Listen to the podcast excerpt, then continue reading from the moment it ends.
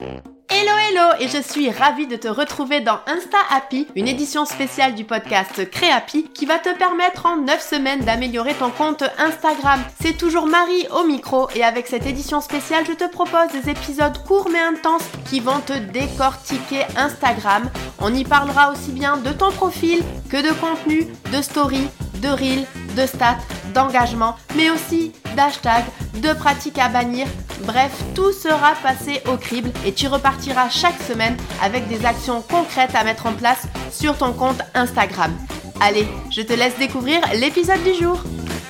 Hello hello et je suis ravie de te retrouver dans ce tout premier épisode de cette édition spéciale du podcast Insta Happy. Et aujourd'hui, on va parler du commencement, on va voir ce que les instanotes voient en premier quand ils découvrent ton compte, à savoir, eh bien, ton profil. Ça va être important donc de bien travailler ton profil puisqu'il doit donner envie à l'instanote de s'abonner à ton compte, notamment s'il t'a découvert soit par un repartage de story, soit par une de tes publications. Et donc il doit respecter 9 critères, oui, j'en ai listé 9 et c'est ce que je te présente dans cet épisode. On commence avec le premier critère, il faut que ton profil présente une belle photo. Alors si tu as envie de te montrer, tu peux mettre une photo de toi. C'est vrai qu'en tant que créatrice, on a peut-être envie de savoir qui se cache derrière les créations, mais attention, il faut que ce soit une photo où on te voit bien, qui soit assez lumineuse. Tu peux également mettre ton logo, ça ça marche à tous les coups. Et enfin, dernière nouveauté Instagram, tu peux aussi avoir ton avatar qui s'affiche au niveau donc de ta photo de profil et que les instanotes verront en swipant en fait sur ta photo de profil. Et donc ça pour le personnaliser, en fait quand tu vas modifier ton profil, au niveau de ta photo de profil, tu verras,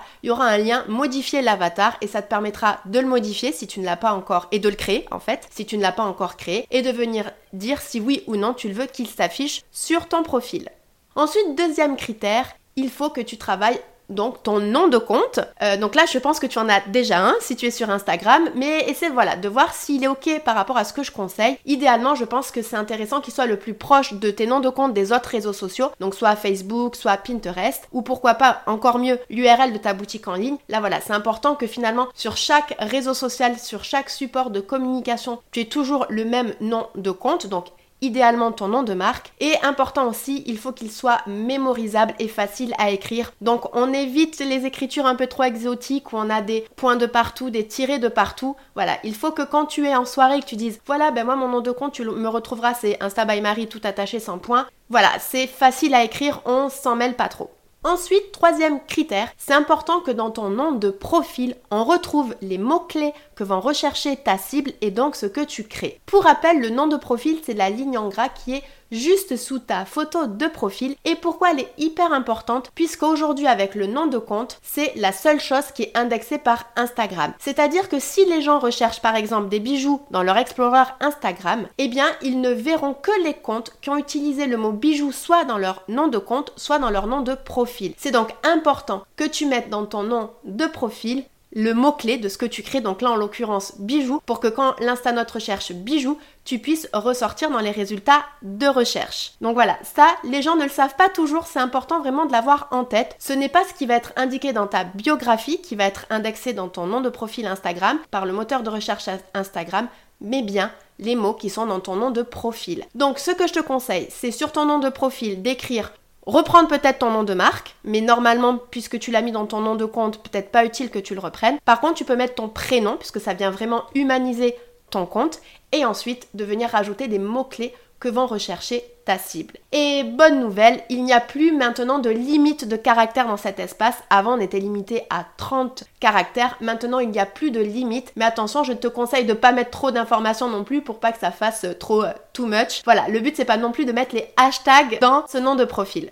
Ensuite, quatrième critère, ça va être donc d'écrire une biographie qui donne envie à l'instanote de s'abonner à ton compte. Donc n'hésite pas à marquer premièrement ce que tu fais et surtout pourquoi ils ont plutôt intérêt de s'abonner à ton compte qu'à un autre. Donc vraiment de venir marquer en quoi tu te différencie. Et dans l'idéal, essaie aussi de marquer à qui tu t'adresses. Si tu as vraiment une cible particulière, eh bien c'est important que tu indiques dans ton compte, voilà, que là tu t'adresses plutôt aux euh, mamans débordées, ou plutôt aux femmes, ou plutôt aux hommes, ou aux entrepreneurs, ou aux personnes qui ont des, euh, voilà, des mamans qui sont enceintes, qui veulent allaiter. Bref, vraiment de préciser si tu as une cible particulière, qu'on la retrouve dans ta biographie. Et enfin, si tu as encore un petit peu de place, idéalement, ce serait bien que tu finisses avec un appel à l'action. Donc, pour vraiment indiquer à la personne, eh bien, qu'est-ce qu'elle doit faire. Donc, par exemple, s'abonner à ton compte ou aller visiter ta boutique ou pourquoi pas si tu as actuellement un freebie ou un atelier en cours de venir s'y inscrire ou de venir le télécharger.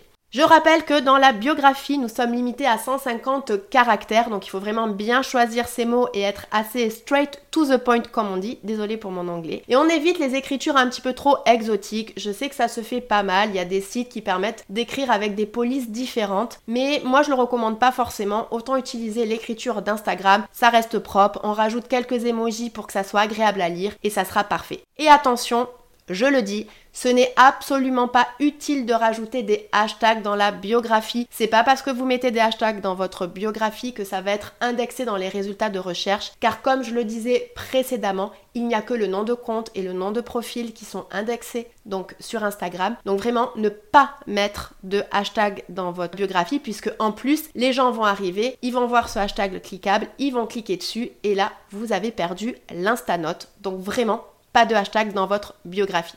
Ensuite, cinquième critère, il va falloir mettre un lien, alors soit vers ta boutique en ligne, soit si tu as un atelier, soit si tu as un freebie. Voilà, là, n'hésite pas non plus à personnaliser ton lien en fonction de ton activité. Il n'y a pas beaucoup d'endroits où on peut mettre des liens sur Instagram, il y a dans ta bio et dans les stories. Donc important de bien rajouter le lien de ta bio, de vérifier que le lien soit bien à jour. Et petite astuce, on évite de mettre des liens vers d'autres réseaux sociaux. Instagram n'est pas très fan qu'on renvoie vers ses petits copains les concurrents, donc évite de mettre par exemple l'URL vers ton profil TikTok. Ensuite, sixième critère, si tu as une boutique physique, un atelier où on peut venir faire du retrait en local, n'hésite pas à rajouter le lieu de ton atelier, l'adresse postale de ton atelier. Ça pourrait être cliquable. Ils n'auront qu'à lancer leur GPS et ils pourront arriver directement chez toi. Donc pour ça, il faut être en compte professionnel, en compte business, mais ça, on le voit juste après.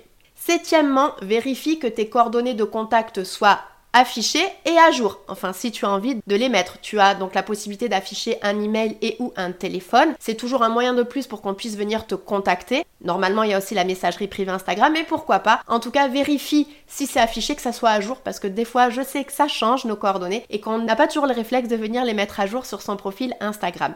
Ensuite, là, je vais te passer à deux derniers conseils au niveau plutôt de ton compte Instagram. On a fini avec les 7 critères à respecter au niveau de ton profil, mais là, au niveau de ton compte, en fait, je voulais que huitièmement, on parle du statut de ton compte. Je t'en parlais tout à l'heure si notamment tu as un lieu physique de retrait ou un atelier que c'est important que tu sois en compte professionnel. Mais tu verras, il y a d'autres raisons d'être en compte professionnel. Et là, c'est vrai que c'est un petit peu la base de la base. Si tu es sur Instagram depuis un petit moment à suivre des conseils, tu dois normalement déjà être en compte pro. Mais c'est ton jamais, je préfère revenir sur le tout début. Et en fait, quand sur Instagram tu crées un compte, par défaut, il est personnel. Mais il y a deux autres types de comptes, créateur et business. Il y a deux, trois petites subtilités entre les deux. Par exemple, avec le business, on peut avoir son adresse postale, là où avec le compte créateur, on ne peut pas l'avoir, mais par contre, avec le créateur, on a normalement un petit peu plus d'éléments de création sur les stories, sur les musiques, etc. Mais dans tous les cas, ce sont donc tous les deux des comptes professionnels qui te permettent donc d'avoir accès à des fonctionnalités qui vont vraiment être utiles au développement professionnel de ton compte. Et donc notamment quand on souhaite vendre, il vaut mieux être en compte Par exemple, tu pourras connecter Instagram Shopping. Tu pourras avoir des statistiques sur ton compte et tes publications. Et tu verras, ça nous servira pour les autres épisodes. Tu peux également connecter ta page Facebook professionnelle et publier donc tes publications, tes stories et tes reels en même temps sur Instagram et Facebook. Donc un gain de temps énorme. Et tu as également la possibilité de faire de la publicité. Donc voilà, il y a quand même plusieurs avantages à passer en compte professionnel. Et donc, si tu veux changer ou pour vérifier en quel compte tu es, rendez-vous dans les paramètres de ton compte, puis tu vas dans compte et tout en bas, tu as un bouton bleu pour faire le changement. Et ensuite, je voulais neuvièmement qu'on parle de la sécurité de ton compte. C'est hyper important. C'est vrai qu'aujourd'hui, on voit de plus en plus de comptes qui se font pirater. Et donc pour ça, moi, je te conseille donc d'activer l'authentification à double facteur. Alors concrètement, ça sert à quoi? C'est qu'à un moment donné, s'il y a quelqu'un qui se connecte à ton compte Instagram sur une adresse IP c'est-à-dire d'un ordinateur ou d'une box que n'a pas l'habitude de voir Instagram, par exemple si c'est dans une autre ville ou dans un autre pays, enfin bref, si c'est une, une adresse IP différente, là en fait il va te demander ok, j'ai besoin que tu me donnes un petit code à 6 chiffres pour vérifier que c'est bien toi. Et donc à ce moment-là, toi, tu pourras soit le recevoir en SMS, soit avec des applications d'authentification à double facteur, comme on peut en avoir sur Google, comme on peut en avoir sur, Apple. Et donc quand tu te connecteras, par exemple, si à un moment donné tu as, déménagé, eh bien il te demandera à chaque fois ce code à six chiffres supplémentaires pour bien vérifier que c'est toi. Et donc si un jour il y a quelqu'un qui le fait, qui est à l'autre bout du pays ou même dans un pays étranger, lui va être bloqué parce qu'il n'aura pas ces six chiffres. C'est toi qui vas recevoir une notif qui dit coucou, on essaie de se connecter à ton compte Instagram d'une adresse IP que je ne connais pas. Et donc, merci de confirmer si c'est bien toi et donc de donner les six chiffres qu'il faut pour connecter à l'application Instagram. Et c'est là où toi, bien entendu, tu ne sais pas qui est cette personne, tu n'enverras pas les six chiffres, tu pourras dire que ce n'est pas toi et donc à ce moment-là, ça sera bloqué côté du coup euh, connexion du pirate et tu seras du coup beaucoup plus sécurisé. Donc pour activer tout ça, rendez-vous dans ton profil, puis après tu vas dans ton menu en haut à droite, tu cliques sur paramètres, sécurité et là, tu vas dans authentification à deux facteurs et tu te laisses guider. C'est pas la partie la plus euh, fun, c'est assez technique, mais vraiment c'est important. Ça prend pas trop de temps et ça sécurise énormément du coup ton compte Instagram.